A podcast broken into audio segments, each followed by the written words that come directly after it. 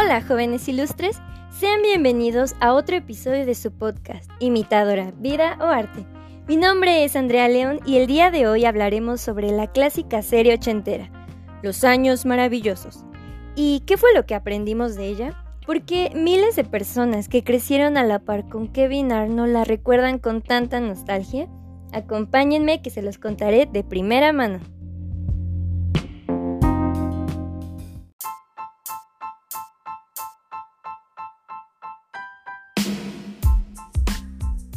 The Wonder Years. Aquellos maravillosos años en España o los años maravillosos en Hispanoamérica. Fue una serie de televisión transmitida entre los años de 1988 y 1993 y constó de seis temporadas. En Latinoamérica sería transmitida sobre todo en los años 90. Pero, ¿qué hace tan especial a los años maravillosos? Bueno, Probablemente para la mayoría de los jóvenes ilustres que me escuchan no estén familiarizados con ella, ya que como comentábamos es un tanto vieja, pero ya es considerada todo un clásico. Probablemente quien sí la haya visto y disfrutado sean sus padres y abuelos. Yo personalmente la encuentro exquisita, muy fresca aún hoy en día y pues súper real. La serie es ambientada a finales de los años 60 e inicios de los años 70 en Estados Unidos, en el seno de una familia de los suburbios clase media trabajadora, donde se encuentra nuestro protagonista, el pequeño Kevin Arnold, el más joven de la familia Arnold, el cual nos lleva de la mano durante esa difícil transición de la niñez a la adolescencia y lo que ello conlleva. Y a pesar de ser una familia americana, Sorprendentemente, su mayor audiencia en aquel tiempo, o sea, Latinoamérica, los adoptó y siguió muy de cerca. Creo que es porque, a pesar de ser estadounidenses, por su condición social nos sentimos muy identificados, ya que por aquel entonces Estados Unidos pasaba por una guerra muy importante, la guerra de Vietnam, la maldita guerra de Vietnam. Y también por esa ola casi poética en el mundo. Esta onda hippie, la ideología de paz y amor que se oponía a los ideales políticos de aquellos días. Así pues, Latinoamérica no fue la excepción, y recordando que los Arnold no eran precisamente estadounidenses bien acomodados, sino una familia con precariedades y viviendo casi al día, que es como nuestra realidad en aquel entonces y ahora. Así que cuando el pequeño Kevin nos contaba que su papá llegaba del trabajo enojado y que aunque parecía que se mataba trabajando, a veces no alcanzaba del todo, pues bueno, ¿qué les digo? Esa es la realidad de la mayoría de nosotros. Pero bueno, déjenme seguirlos introduciendo a esta bonita serie. Kevin, quien es interpretado por el actor y actual director Fred Savage, conquistó los corazones de todos por igual ya que la serie es muy muy familiar.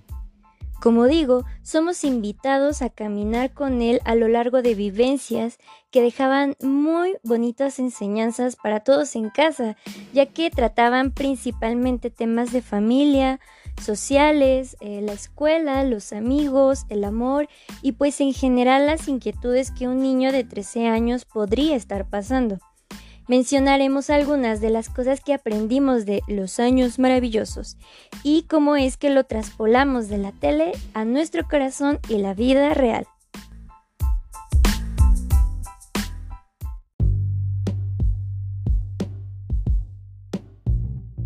Algunas de las más memorables enseñanzas que tomamos de los años maravillosos son aquellas las cuales tarde o temprano todos aprendemos.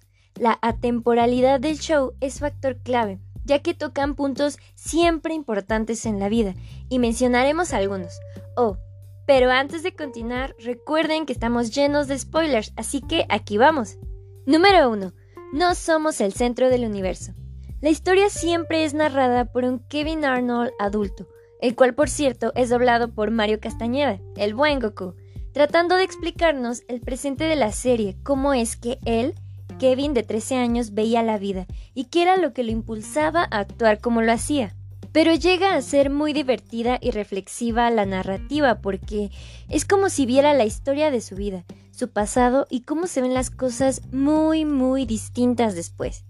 Siempre nos encontramos en situaciones donde Kevin está a punto de decir una tontería, producto de sus emociones primarias, pero el Kevin adulto que narra la historia nos explica, por ejemplo, que quizá fue más fácil insultar a su amigo en vez de reconocer que estaba equivocado, que era más fácil salir huyendo en vez de afrontar los problemas. Y así, toda la serie nos vemos sumergidos en las vivencias de primera mano por un Kevin joven e inexperto y un Kevin adulto traduciendo lo que en verdad pasaba. Es entendible ya que al ser jóvenes y estúpidos creemos que el mundo gira alrededor nuestro. Es fácil creer que somos los únicos que atravesamos por dificultades, si no, por lo menos las más desafortunadas. Que todo nos afecta directamente y que si sufrimos o la pasamos mal, todo el mundo debería detenerse a consolarnos, a no ir tan rápido y esperar a que estemos listos y sanos, pero no es así. La vida no espera, no somos el centro del universo, y aprendiendo a vivir es como nos caemos, por ello es que nos equivocamos tanto, nos caemos tanto y decimos o hacemos cosas que muchas veces no tienen sentido, porque en el momento era lo que podíamos hacer o decir, así que no deberíamos ser tan duros con nosotros mismos. Y así, cuando miramos al pasado y nos vemos tan jóvenes e inexpertos, ahora podemos traducirnos a nosotros mismos en un lenguaje más lógico y no es más que la voz de la experiencia hablando. Número 2. Para tener un buen amigo debe ser uno. Imaginemos que en el show de nuestra vida alguien hubiera hecho un casting para nuestros amigos y que hubieran firmado un contrato donde se comprometían a ser siempre nuestros amigos, sin importar lo groseros, irreverentes o patanes que podamos llegar a ser, que no pudieran dejarnos porque somos la estrella del show. Pero, una vez más, la vida no es así. Me gustó mucho que la serie se apegó a la realidad. Y aunque también me encontré a mí misma muy seguido pensando, no mames Kevin, estás bien güey. es como comentaba hace rato, no es alguien perfecto. Así que, seguido en la serie, nos presentaban situaciones que el mismo protagonista propiciaba, por sus sentimientos negativos quizá, como el enojo, los celos o la inseguridad juzgando a sus amigos, a veces diciendo cosas no tan buenas o incluso peleándose. Creo que todos hemos estado en ese punto donde no somos los mejores amigos, ni las mejores personas, pero también creo que hay algo de honradez en reconocer los errores de corazón, y que si tenemos suerte en tener un verdadero amigo, los verdaderos amigos están ahí para guiarnos cuando estamos ciegos para sentarse a nuestro lado bajo la lluvia cuando nuestro mundo se cae encima y en fin, es fácil ser un amigo para un verdadero amigo. Y como todo, lleva compromiso y dedicación por ambas partes. Número 3. Tus papás también son personas. Un punto clave y esencial para la serie fueron los papás de Kevin. A diferencia de otras series familiares del momento, los Arnold no eran tan inocentes, divertidos y llenos de un ambiente familiar perfecto. Es más, eran como unos papás normales. ¿Y qué es eso? Pues gente imperfecta. Jack Arnold era el sostén de la casa, así que eso lo convierte automáticamente en un esclavo de la vida laboral se muestra a un Jack que llega del trabajo hasta la madre, que a veces no le hace tanto caso a su esposa o que es muy muy temperamental con los hijos. Mientras que Norma es más paciente, cariñosa y atenta con las necesidades de sus hijos y su esposo, pero también las realidades de una mujer a veces frustrada por no haber hecho exactamente lo que soñaba de su vida y luchando por ser mejor cada día. Y muy seguido vienen esos puntos de quiebre. Vemos a veces a Kevin y Wayne, su hermano, que comparten habitación. A veces no podían dormir porque sus papás estaban gritando en la sala, o como Jack tiene muchos problemas con la hija mayor, que es muy rebelde, en realidad lo es, o incluso como a veces Kevin le tiene una cierta combinación de miedo, respeto a su papá. En fin, supongo que casos comunes en las familias. Pero como comentábamos, me agradó porque los escritores no trataron de mostrarnos una familia perfecta. Y como un Kevin más adulto ahora comprende a su papá y mamá en muchas cosas. Nos muestran que los papás son personas, que no son perfectos y que en general tampoco nadie los enseña a ser padres y que cometen errores. Pero al final del día, como en la vida misma, los papás nunca harán cosas para lastimarnos, o por lo menos no a propósito, sino que a veces es su forma de demostrarnos cuánto nos quieran o se preocupan, aunque no siempre sea de la mejor manera. Número 4. Estamos aprendiendo a amar. Uno de los puntos fuertes de la serie es la relación de Kevin con Winnie Cooper, su vecina y su primer amor. Ah, ¿qué podemos decir del primer amor? Podemos acompañar a Kevin en momentos tan importantes como el primer beso, los nervios de no saber ni siquiera cómo hablar cuando estamos cerca o enfrente de esa persona. Lo acompañamos a su primera cita y vivimos su noviazgo y hasta su rompimiento. Me atrevo a decir que el capítulo donde vemos a Kevin llorar en los brazos de su papá porque Winnie lo terminó es de los más dolorosos de toda la serie porque ¿quién no lloró? Sufrió su primer amor. Nadie nos enseña a amar. Tampoco nos dicen cuánto puede doler, que uno cree morir de amor pero no lo hace.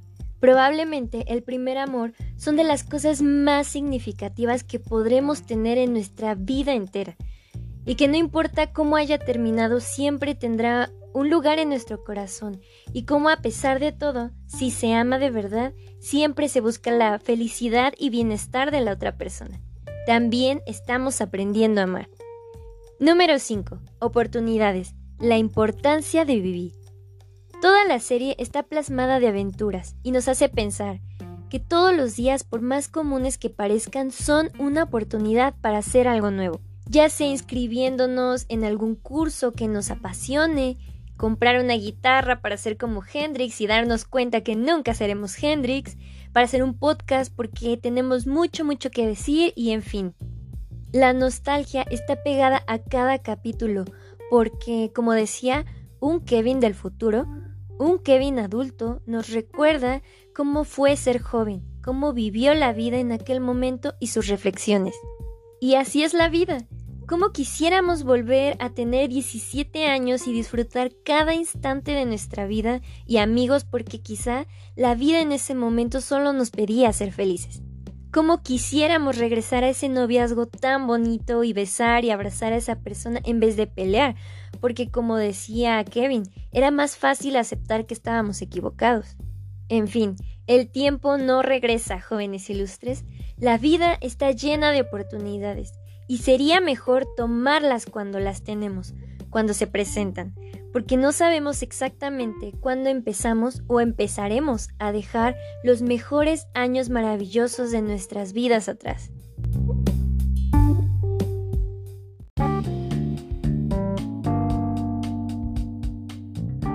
Y bueno, jóvenes ilustres, realmente recomiendo Los Años Maravillosos porque no es una simple serie para reír y decir, oh Kevin, lo volviste a hacer, sino que podemos tomar mucho de ella. Me quedo corta con las lecciones que aprendí o comprendí realmente al verla. Son muchísimas, pero quise compartirles las que considero son las más generales. Recuerden que es todo un arte convertir nuestros dramas en comedia. Sin más, pasamos a la sección de ¡Tada! recomendaciones. Recomendaciones en música. Número 1. Una de las cosas que más puedo amar en el mundo es la excelente música para el momento perfecto. Y los años maravillosos manejan tan bien ese punto. Desde el primer momento que inicia la serie, me atrapó con el soundtrack, un cover de los Beatles, With a Little Help from My Friends por parte de Joe Cooker. Una combinación de blues y gospel muy nostálgica que va muy acorde. Me dije a mí misma que una serie que comenzara de esa manera tenía que ser para mí. Y fue así que me quedé hasta el final. Como decía, la serie está ambientada a finales de los 60 e inicios de los 70, y esa fue una gran época para la música. Durante la serie nos comparten música de los Beach Boys, The Birds, The Beatles, The Doors, Tommy James and the Shondells, etc. Nos transportan al momento social y qué es lo que quieren decirnos los escritores. Además, como yo, Kevin Arnold es un gran fan de los Beatles. Así que bueno, encontré la lista de soundtracks en Spotify y está muy muy casi completa. La pueden encontrar como The Wonder Years Soundtrack. Recomendaciones en series. Número 1. Obvio les recomiendo esta maravillosa serie, aprovechando que se encuentra completa y en español latinoamericano en YouTube. Aquí algunos de los mejores capítulos. El primer episodio, porque para ser el primero es muy importante. La consentida de papá, un corazón roto, la aceptación, que estos dos van juntos, Mujercitas y la oficina de papá. No están en orden, pero recuerdo que esos fueron de mis favoritos.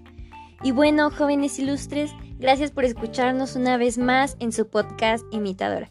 Un aviso parroquial es que cambié de celular y perdí la cuenta del Instagram del programa, así que tendré que hacer uno nuevo. Esténse atentos. Les mando mucha luz, mucho amor y mucha sabiduría para vivir su vida de tal forma que sea algo digno de ser vivido y construyan los años maravillosos de su vida. Nos vemos en el siguiente episodio. Mi nombre es Andrea León y recuerden, en caso de que no los vea, buenos días, buenas tardes y buenas noches. Bye bye.